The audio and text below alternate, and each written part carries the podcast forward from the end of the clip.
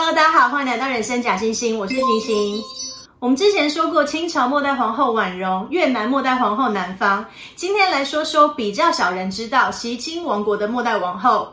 这位王后呢，和婉容以及南方一样，长得非常的漂亮。但是和两位末代皇后不一样的是，这位王后并非王公贵族出身，甚至都不是袭金人，而是一位土生土长、受过开明教育的美国人。今天就让我们一起来聊聊锡金王国的末代王后霍普库克。首先，先简单介绍一下锡金王国的历史。锡金王国就是现在印度北部的锡金邦，是印度面积第二小、人口最少的邦。在一九七五年被印度吞并之前，一直都是喜马拉雅山南麓的一个独立小国。锡金与中国、不丹、尼泊尔和印度相接，面积大约是七千多平方公里，全境几乎都在海拔一千五百公尺以上。锡金的古称是来自古藏语的哲孟雄。古代呢，对锡金的记录比较少。最早的居民是雷布查族，又称为戎巴族，是藏族的一支，生活在喜马拉雅山南面的山坡地带。西元七世纪时，哲孟雄锡金是吐蕃王朝的一部分。九世纪中叶，吐蕃王朝的赞普，也就是吐蕃的领袖朗马达过世后，他的两个儿子为了争夺赞普之位，爆发了内战。内战呢，越演越烈，后来一发不可收拾，就导致了吐蕃王朝的灭亡。锡金从此成为一个独立的部落。十三世纪时，菩提亚人开始迁入锡金，菩提亚人也是藏族的后裔，使用藏语，并且信奉藏传佛教。十七世纪，菩提亚族的贵族彭楚格纳木加尔，因着藏传佛教最重要的奠基者莲花生大士的预言，在藏传佛教宁玛派也称为红教僧人的支持下，于一六四二年成功降服了锡金原住民雷布查族，建立纳木加尔王朝——锡金王国。彭楚格纳木加尔就成为了锡金第一任确家，也就是法王或是国王的意思。锡金呢，正式成为了一个世袭制的君主国。十八世纪末，一七八九年，统一尼泊尔的库尔克人进犯锡金，尼锡战争爆发，库尔克军队攻进了锡金当时的首都拉达兹，锡金的国王以及王室成员匆忙地跑到西藏去避难，而为了掠夺佛寺的财物，库尔克军队继续向西藏进攻，将历代班禅喇嘛驻锡之地扎什伦布寺洗劫一空。当时呢，为清朝所治的西藏立刻请求满清政府出兵增援。于是，西元一七九二年，乾隆五十二年，乾隆皇帝就命大将军福康安、参赞大臣海兰察出兵西藏。满清的军队呢，成功将尼泊尔的库尔克军队击退，甚至差点攻进了尼泊尔的首都加德满都。库尔克军队投降，从锡金和西藏退兵，尼泊尔和哲孟雄锡金也从此成为了大清国的藩属。平定库尔克之役，就是乾隆皇帝十全武功的第十功。从此呢，乾隆皇帝就自称为十全老人。不过呢，满清后期国力渐渐衰败，英国东印度公司就开始一点一点的进犯锡金。一八三五年，英国东印度公司以避暑的名义，用很低廉的租金，向锡金王国租借了大吉岭和兰吉德河以南的土地。一八六一年，英国攻入了锡金当时的首都廷姆龙，并且掠过自身难保的锡金宗主国清朝，逼迫锡金王国签下了廷姆龙条约，英国成为了锡金的保护国。一八八八年，英属印度陆军与清朝的藏军因为锡金和西藏的边界问题，爆发了龙土山战役。清朝藏军战败，清朝驻藏大臣申泰与英国驻印度的总督兰斯敦于一八八九年签订了中英藏印条约，清廷正式承认英国为锡金的保护国。锡金王国的第十一任国王塔西纳姆加尔也成为了被英国控制的傀儡国王。一八九八年到一九零八年，将近十年的时间，英国印度政府从同为英国保护的尼泊尔引进人民到锡金，砍伐森林，开垦荒地。从此，信奉印度教的尼泊尔人逐渐取代了信奉藏传佛教的锡金人，成为了锡金最大的民族。原先的锡金人硬生生的成为了锡金的少数民族，大约只占总人口的百分之二十五。一九一八年，第一次世界大战结束，英国因为战争造成的巨大伤亡与财务损失，导致国内经济大恐慌，无力再支撑庞大的大英帝国运作。英国便宣布放弃喜马拉雅山山麓的罪尔之地锡金，还政于锡金王国的第十一任国王塔西纳姆加尔。这位国王呢，就是锡金王国的倒数第二位君主。他的儿子帕尔登顿杜普纳姆加尔就是锡金的末代国王，也就是后来娶了美国太太的那位国王。帕尔登纳姆加尔一九二三年五月二十三日出生于锡金的首都甘托克，是塔西国王的第二个儿子。出生时，英国刚刚还政于锡金不久。小王子呢，六岁时就被送到印度去读书。一九四一年，十八岁的他毕业于印度北部山城西拉姆的科顿主教学校，预备继续前往英国剑桥大学研读科学。但是就在此年，他的哥哥服役于印度空军的锡金王储帕觉纳姆加尔死于了二战的空难。帕尔登只好放弃去英国深造的计划，回到国内成为锡金王国的王储。因为他的国王父亲身体状况不佳，帕尔登就开始代行国王的职权。一九五零年，脱离英国独立的印度正式成立了印度共和国，随即逼迫锡金签订了《印度锡金和平条约》，成为锡金保护国。同年，二十七岁的帕尔登王储与来自西藏贵族桑普家族的十八岁桑普桑吉德西结婚。因为在十八世纪第七世的达赖喇嘛出生于桑普家族，桑普家族就被归为西藏最尊贵的姚西家族，成为姚西桑普家族。顺带一提，这位王妃的父亲桑普才旺仁增曾经是中国人民解放军的少将，后来还成为中国的政协委员。但是文化大革命期间，因为他的贵族身份被指为叛乱集团的首领，遭到严重的批斗，并且被抄家，没多久就逝世于拉萨。帕尔登王储和美丽的王妃桑吉德西婚后生下了两子一女，但是结婚仅仅七年，一九五七年，二十五岁的王妃就因病去世了。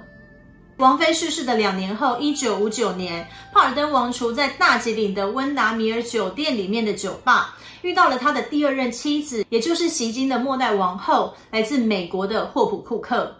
讲了那么久，我们终于要进入今天的主角了。霍普库克一九四零年六月二十四日出生于美国旧金山，他的父亲约翰库克是一名飞行教官，母亲霍普诺伊斯则是一位热爱飞行的业余飞行员。霍普库克的外祖父母在纽约经营一家国际航运代理公司，事业相当的成功，连带着霍普一家人也过着富裕的生活。但是据说在他出生没多久后，他的父亲就抛妻弃子。一九四二年，库克两岁时，他年仅二十五岁的妈妈也死于一场单独驾驶飞机的意外。母亲过世后，库克就被外公外婆接到了纽约，住在外公外婆家对街的一栋高级公寓里。虽然呢，生活环境优渥，但是外公外婆专注于事业，除了支付这个外孙女的生活开销之外，并没有给库克任何的关爱以及陪伴。库克是由一个个的保姆和家庭教师接连带大的。十二岁时，库克的外公过世，三年后外婆也去世，十五岁的库克就被母亲的妹妹玛丽收养，和阿姨姨丈一起生活。虽然在富裕的环境中成长，但是童年的变动生活让库克很没有安全感。长大后，他时常说：“我没有真正的家庭，并且也认为母亲是因为外公外婆的漠不关心，再加上被父亲抛弃而选择了自我了断。”库克先后在纽约曼哈顿上东区的查平贵族女子学校和维吉尼亚州的高级住宿学校马德拉女子中学读书。一九五五年，他的外交官姨丈塞尔登查平被派驻到伊朗，库克就跟着阿姨姨丈一起到了伊朗生活，并且在伊朗完成了高中学业。在伊朗的这几年，让他对亚洲文化开始产生了兴趣。高中读完后，库克回到了美国。一九五九年，十九岁的库克进入了纽约莎拉劳伦斯学院读书，主修亚洲研究。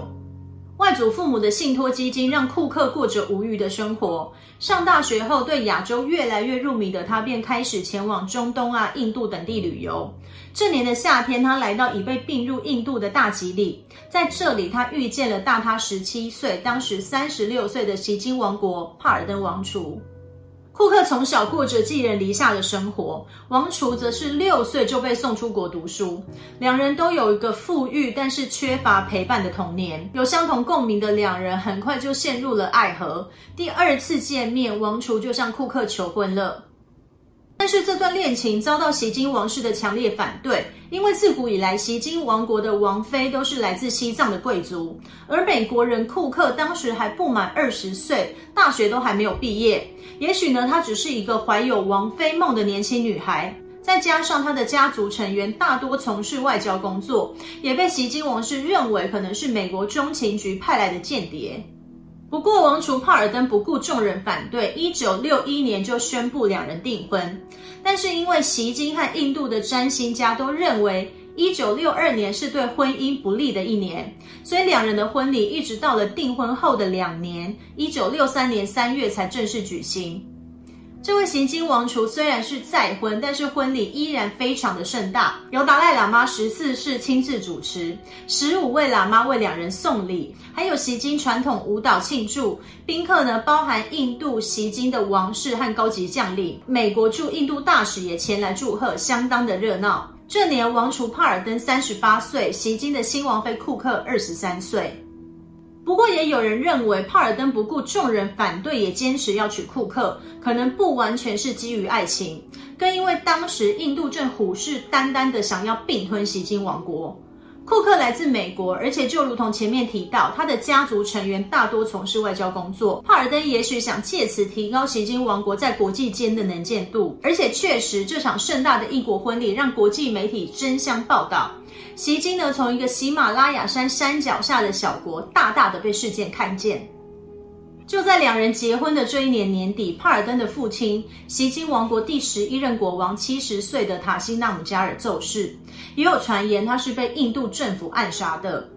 王储帕尔登继位，一九六五年举行正式加冕典礼，帕尔登纳姆加尔登基为锡金王国的第十二任确家，库克成为王后。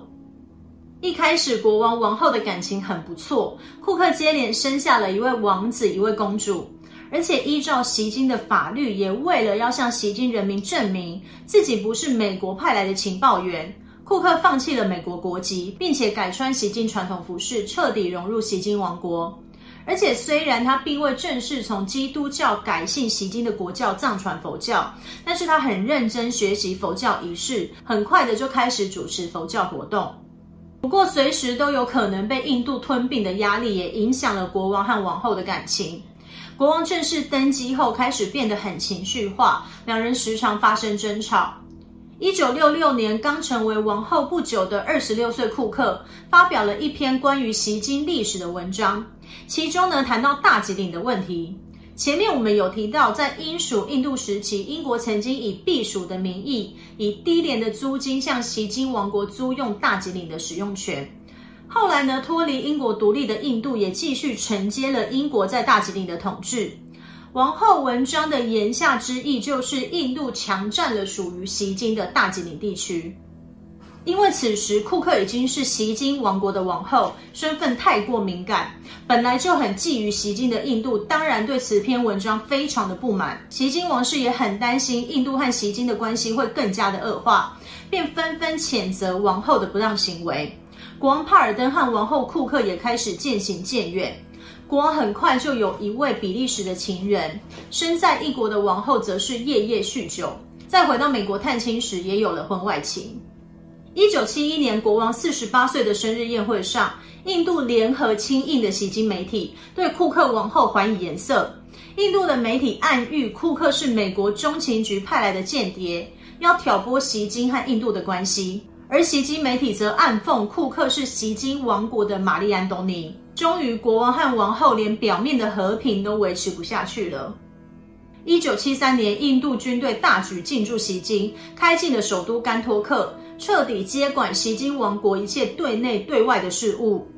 库克呢，就带着最小的四名子女、两个亲生的以及两个继子，离开了锡金，回到美国纽约，靠着外祖父母留下的庞大遗产，住在纽约的豪华公寓，过着衣食无缺的生活。一九七五年四月，印度政府再次发动军队，解散锡金王宫的护卫队，包围王宫，软禁了国王帕尔登。发动公民投票。为了顺利完成投票，印度驻扎了十万大军，在当时只有二十万人口的锡金。想当然尔，在印度政府的强力监督下，高达九十七点五 percent 的投票人同意锡金加入印度。其中，十九世纪才大量迁入锡金的尼泊尔人起了关键性的作用。国王帕尔登被迫签署锡金王国并入印度的协议。锡金正式成为印度第二十二个邦，三百多年的锡金王室就此被废。国王帕尔登流亡美国，他拒绝承认锡金王国覆灭，依然坚守国王的头衔，并且为了锡金的复国运动四处奔走。一九八零年，帕尔登和库克正式离婚。一九八二年，帕尔登因癌症病逝于美国纽约。他的次子旺楚克腾辛纳姆加尔宣布继承王位，成为了锡金王国第十三任国王。一九八三年，库克与美国历史学家麦克华莱士再婚，但是不久后也离婚了。库克成为了一位作家和历史学家。一九八九年，四十岁的库克在接受欧普拉的访问时说道：“我花了很长的时间成为一个负责任的成人，但是我失败了。”至今，库克依然居住在美国。在锡金被印度吞并的多年后，许多锡金的占星家依然认为，锡金王国的气数就是被这位来自美国的末代王后给耗尽的。锡金王国末代王后霍普库克的故事就到这里结束了。如果你觉得今天的内容还不错，别忘了订阅人生假星星。我们下次再见，拜拜。